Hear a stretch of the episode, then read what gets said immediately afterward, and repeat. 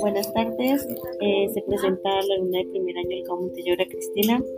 Eh, voy a hablar de los bienes tangibles, bienes intangibles. Los bienes tangibles son bienes que ocupan un espacio y tienen un valor de acuerdo con sus especificaciones físicas y técnicas. Bienes intangibles son todos aquellos bienes que no tienen ninguna forma física, pero que tienen un valor a causa de los derechos o privilegios que confirman al Ministerio de la Defensa.